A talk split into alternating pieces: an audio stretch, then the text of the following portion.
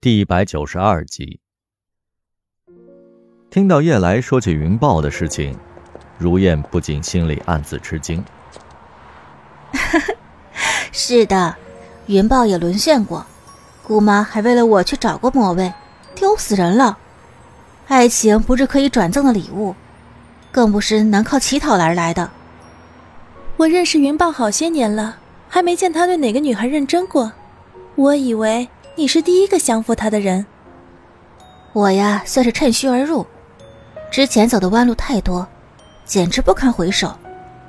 两年的苦苦追寻，终于换来一场意外的相亲。可我太紧张了，落荒而逃，自己还病了一场。痛彻心扉，才明白，爱就像手里的一把沙子，攥得越紧，它就流失的越快。我问过云豹。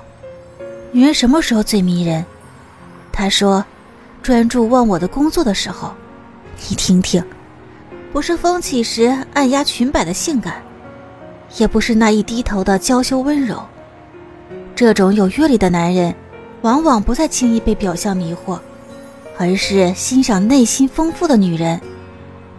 莫蔚的法宝就是晾着那些男人，全身心投入到音乐中。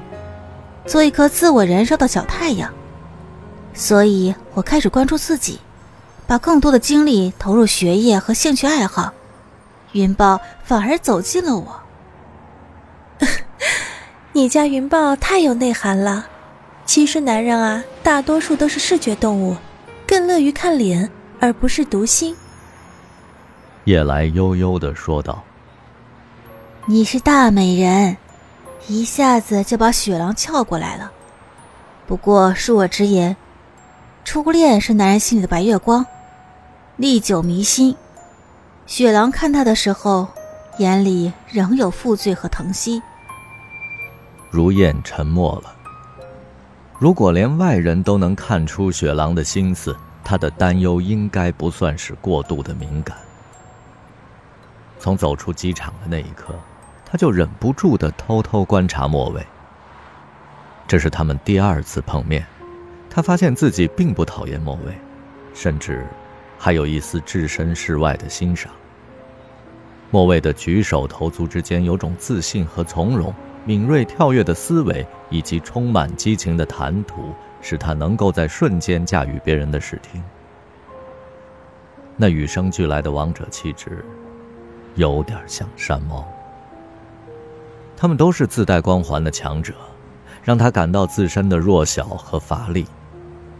他不知道怎么跟莫蔚抗衡，就像当年不知道怎么吸引山猫一样。他移情雪狼，很大程度上是因为他能带来安全感，让他身心放松。可莫蔚的出现，让他再度陷入了自我怀疑。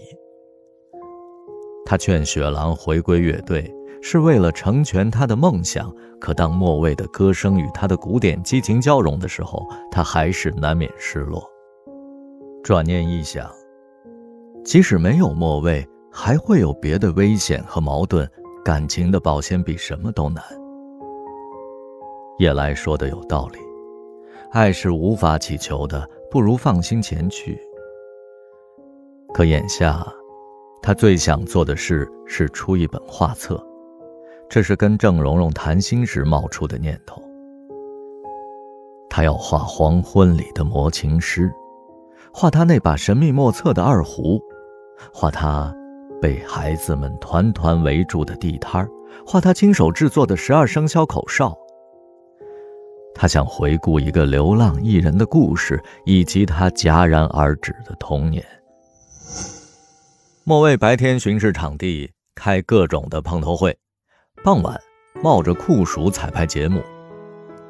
大型的户外演出可不像酒吧里边唱歌那么简单，舞台设备的要求高，乐队的表现力也要强，必须跟观众互动煽情，引发一波波的热潮。叶来找来了十个当地舞蹈学院的学生给乐队伴舞，抒情的时候如诗如画，摇滚的时候动感炫酷。莫蔚举着麦克风在舞台上边走边唱，确保找到每个消教的评点。